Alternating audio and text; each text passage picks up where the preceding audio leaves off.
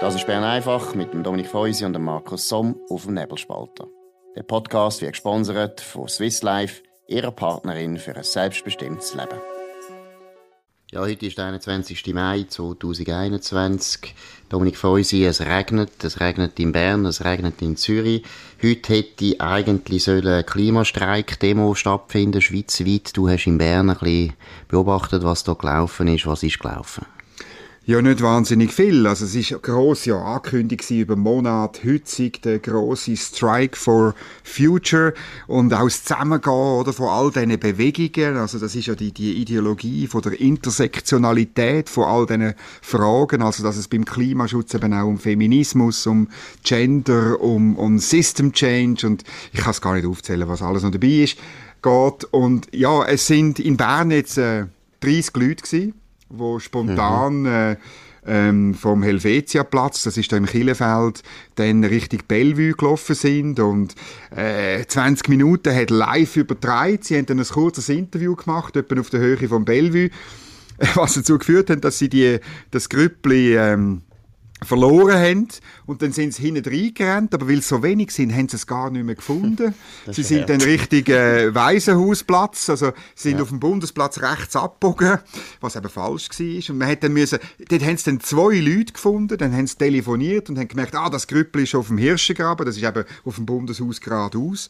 Also ja, also ist wirklich äh, jetzt in Bern sicher eine tragische, eine tragische Geschichte. Wenn man denkt, dass gleich so vor, vor einem Jahr, anderthalb, sind doch in der Schweiz mehrere Zehntausend Leute auf die Straße gegangen für mehr Klimaschutz.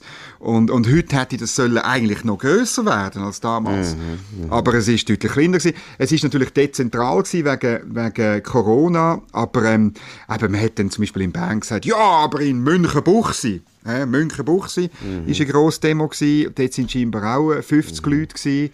Also in, Metropole, in Metropole genau. vom Mittelland hat In, in, Zürich habe ich eine mhm. Zahl gesehen von 150 Leuten, äh. St. Gallen 70 Leute, äh, Basel habe ich jetzt noch nicht gehört. Aber also, weißt, es ist einfach im Kernverhältnis zu der Berichterstattung der Medien damals und wahrscheinlich auch heute. Also Tamedia hat wieder einen Ticker gemacht, äh, 20 Minuten eben einen Ticker mit wirklich einer armen Reporterin, muss man jetzt schon sagen, wo diesen 30 Kinder hergehechelt ist, um irgendeine ja, ja. Story zu machen. Und wenn man das vergleicht mit den Corona-Demonstrationen, wo die Medien entweder probieren zu ignorieren oder selber, genau. selber gerade auf, aufrufen, man soll sie verbieten und Behörden kritisieren, ja. dass sie da noch nicht verboten haben. Es ja. ist ja schon peinlich und zeigt ja einfach, wo die Journalisten stehen. Sie finden den Klimastreik hervorragend. Und sie sind jetzt wahrscheinlich selber ein bisschen typiert. Jetzt kann man sagen, gut, das Wetter ist jetzt wirklich jämmerlich. Es ist sehr schlecht. Ja, Würdest du sagen, das Wetter ist grundsätzlich äh, jetzt einfach gegen den Klimastreik gewesen, was ironisch ist. Und es kommt dann wieder, sobald das warm ist ja, und Corona ein bisschen abgeflaut ist, dann kommt das wieder. Oder würdest du sagen, hey, die haben den Höhepunkt überschritten?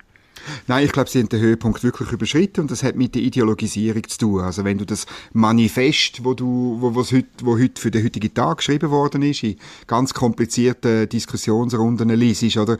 Jetzt ist es halt einfach wirklich ein, äh, ja, ein, ein sozialistisches äh, Umstürzler-Manifest, wo eigentlich ähm, letztlich die ökonomischen Lebensgrundlagen vernichten will zugunsten von behaupteten ökologischen Lebensgrundlagen. Das hat nichts mit einem Konzept von Nachhaltigkeit zu tun, wo, wo diesbezüglich ausgeglichen ist, wo, wo, wo sachlich ist und so. Ähm, ich weiß auch von vielen, auch jetzt von meiner älteren Generation, wo das vielleicht noch unterstützt haben vor einem Jahr, anderthalb und gesagt haben, ja, wir müssen etwas machen gegen das Klima, äh, gegen den Klimawandel, aber ähm, sich überhaupt nicht mehr mit dem können identifizieren, was da auf die Straße geht. Ist fast ein bisschen ein Naturgesetz, oder? Dass praktisch jede Bewegung eben fängt an mit einem Anliegen, das durchaus mehrheitsfähig ist, das legitim ist, wo viele Leute finden, mal, es langt, oder? Und dann ja. sehr schnell tun die Linken und die, vor allem also die Linksextremen ja. das eigentlich kapern, das Thema, und sie tun nachher das Thema meistens immer eben so umformen, dass am Schluss immer ums Gleiche geht. Es geht um die Abschaffung vom Kapitalismus, oder? Und von der offenen Gesellschaft, oder? Ja, du hast gesagt, oder? Feminismus ist dann plötzlich plötzlich auch System Change.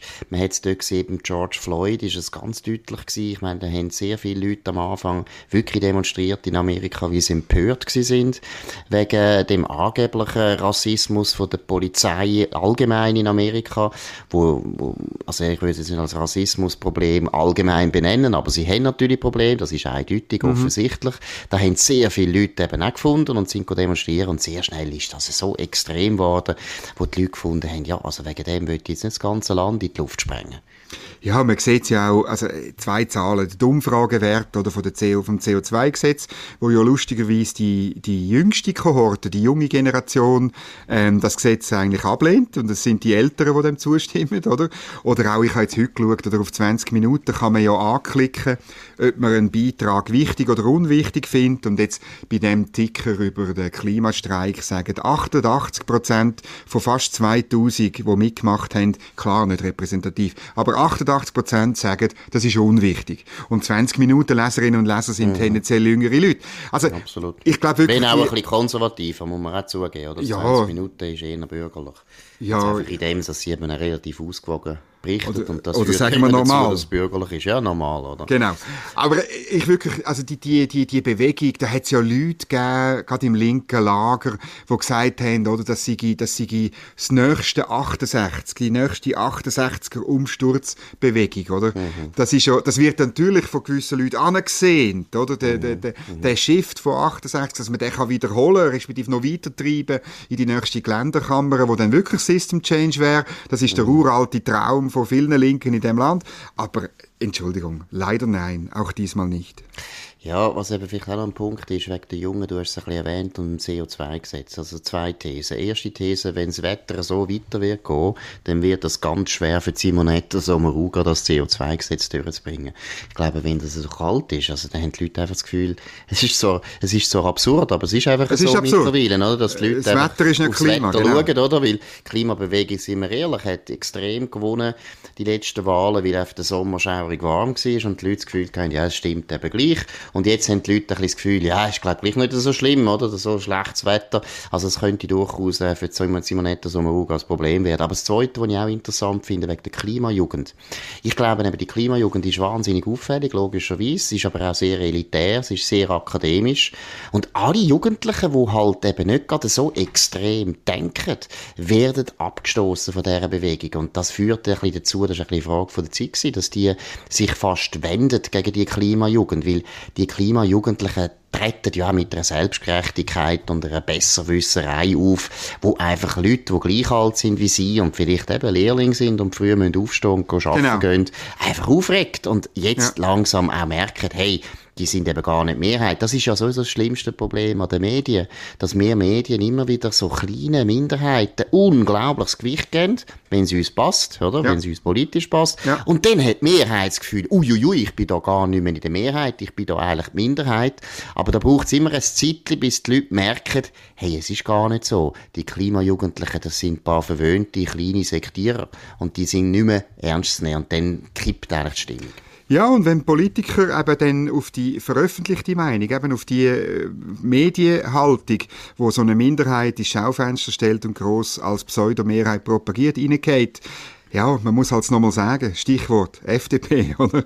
Ich meine, absolut, absolut, für, ja, ja. das Problem ist ja dann, äh, für jemanden, der vor anderthalb Jahren mitgelaufen ist an der Demo, der bleibt einfach die Aber für, für Petra Gössi ist das Problem ein bisschen schwieriger, oder? Sie, sie kann dann nicht einmal äh, die Umkehr vom, von, von der, von der Ökowende äh, auf den Tisch legen. Das wird ganz schwierig für sie. Absolut. Und ich meine, es ist ein, ein blöder Rat, wie wir als Journalisten das sagen, aber der beste Rat der genau. Politiker ist immer, nehmt die Medien nicht ernst. Ja! Nehmt es nicht ernst sagst ihr, ihr fahrt direkt in die Hölle, wenn ihr das ernst nehmt. Das und redet mit, redet mit euren Wählerinnen und Wählern und natürlich auch mit uns, klar. Oder eben, habe ich jetzt gerade sagen, redet einfach mit uns, dann ist alles klar. ja. Gut, Dominik, dir ist noch etwas anderes aufgefallen. Ja. ja, also jetzt ist, ich meine, das haben wir eigentlich immer gewusst, oder? dass natürlich die Pharma ähm, äh, insbesondere ein bestimmter Teil von der Pharma, der, der Impfstoff äh, produziert, wahnsinnig viel Ertrag ähm, äh, generiert. Äh, das ist ja lustig, weil die, die, Impfstoffbranche ist ja eigentlich so ein bisschen Stiefkind gewesen. Oder du, du erinnerst dich, das grosse, das, grosse ähm, äh, Zukunft, wo man uns immer erzählt hat, gerade auch in Basel, am, am, am tollen Pharmastandort, ja. wo wir haben, ist so ein bisschen Krebstherapie, individuell ja. mit Gentechnik und so, gewesen, ganz coole Sachen. Aber jetzt wirklich die grossen Erträge sind natürlich die bei den Firmen, wo Impfstoff hergestellt haben für Corona und das sind Milliarden, oder, die dort reinfließen. Das ist wahnsinnig. Und ich finde schon, ich bin selber auch geimpft und, und ich mache das auch, aber man muss dann schon irgendwann einmal überlegen. Oder? Man, man hat, glaube ich, noch nie für ein Virus, das derart harmlos ist, so viel Geld ausgegeben für eine Impfung. Ja, und ich meine, wir haben ja am Mittwoch das besprochen, dass der Alain Berset jetzt wirklich gleich in die Richtung geht, oder? Dass man praktisch, nur wenn man äh, kann anweisen kann, dass man geimpft ist, äh, gewisse Leistungen noch in Anspruch nehmen, je nachdem nach Falllage und so weiter. Und es ist nicht absehbar, wie lange jetzt das Regime soll herrschen. Also so wie es jetzt tönt, hat man das Gefühl, ja, das bleibt jetzt einfach immer so für die nächsten 500 Jahre. Und ich finde es noch ironisch, dass ausgerechnet Alain Berset, wo wirklich kein Freund ist von der Pharmaindustrie, ein, äh, genau. einer ist, der wirklich immer wieder der Pharmaindustrie eher Sorgen bereitet hat. Und dort bin ich eigentlich immer auf der Seite von der Pharmaindustrie. Es ist eine Zumutung wie, wie der Bundesrat Alain Berset mit der Pharmaindustrie umgegangen ist. Aber ausgerechnet der Alain Berset ist jetzt also wirklich der beste Verbündete von der Pharmaindustrie. Dummerweise ist es nicht ja. unsere Pharmaindustrie zum grossen ja, Teil. Also die Lonza, die profitiert stark, das ist gut. Da haben wir Freude, das tun wir loben. Ja. Aber gleichzeitig Novartis ist ausgestiegen aus der Impfstoffherstellung. Also da haben wir nicht so viel, sondern wir finanzieren da mit unserer Politik natürlich wieder die amerikanische Pharmaindustrie.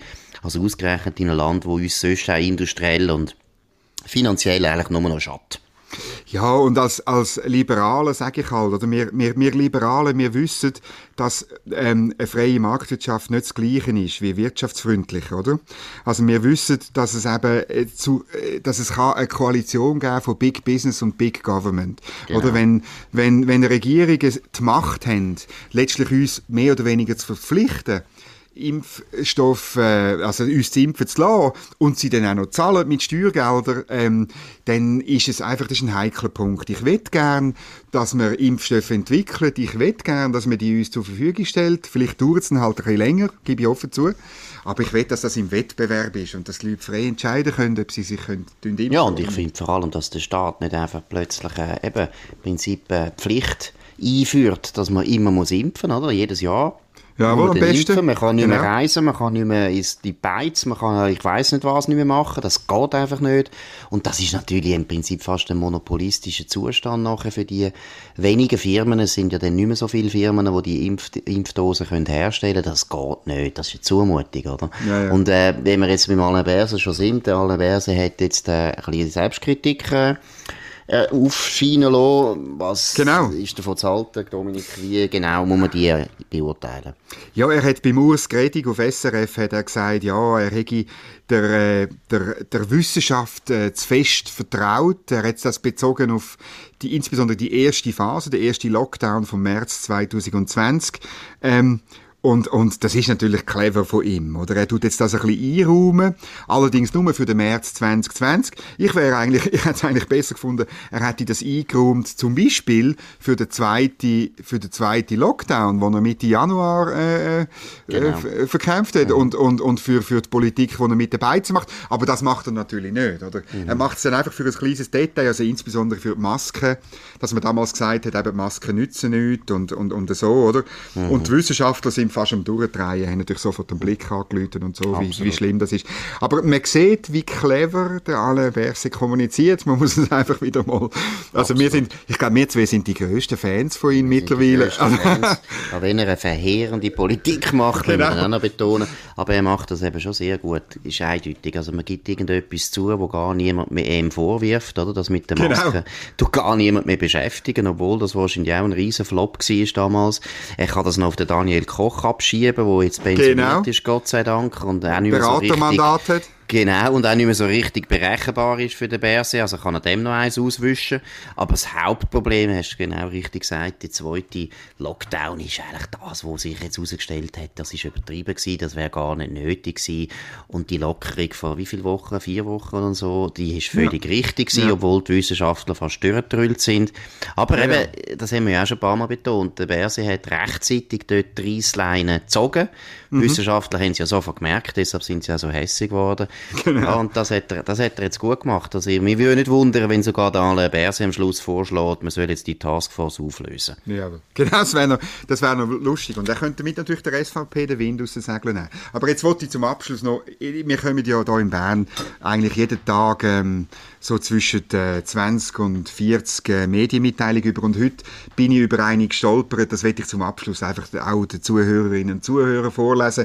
Eine öffentliche Warnung, also vom Bundesamt für Lebensmittelsicherheit, über nicht deklarierter Senf auf Lammrückenfiletspieß mariniert, verkauft bei Aldi Swiss. Also eine grosse Warnung, wenn irgendjemand mit Senf mariniert Lammrückenfilet die Heime hat, dann muss er schauen, ob der Senf richtig deklariert ist, weil es kann sein, dass man eben allergisch ist auf Senf, das ist durchaus nicht zu verharmlosen und eben, es ist nicht deklariert, dass es auf dem Lammrückenfilet ein bisschen Senf hat. Also wirklich, Absolut.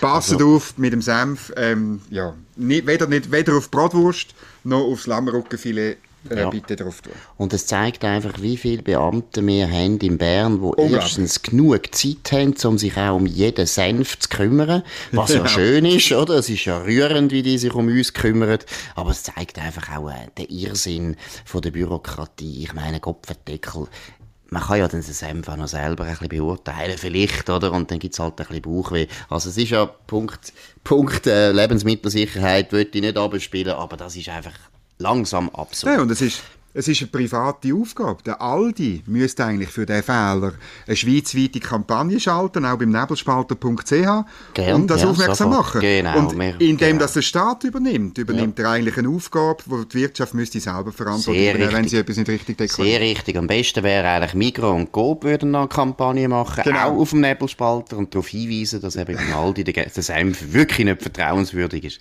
Genau. Das ist äh, der 21. Mai 2021. Schöne Pfingsten wünschen wir allen. Am Montag ist Pfingstmontag, deswegen kommt kein Bern einfach. Der nächste Bern einfach ist nachher am Dienstag, dann ist die Welt auch immer noch da und dann besprechen wir auch immer noch, was in Bern läuft. Wir wünschen einen schönen Abend und sehr frohe und gute Pfingsten.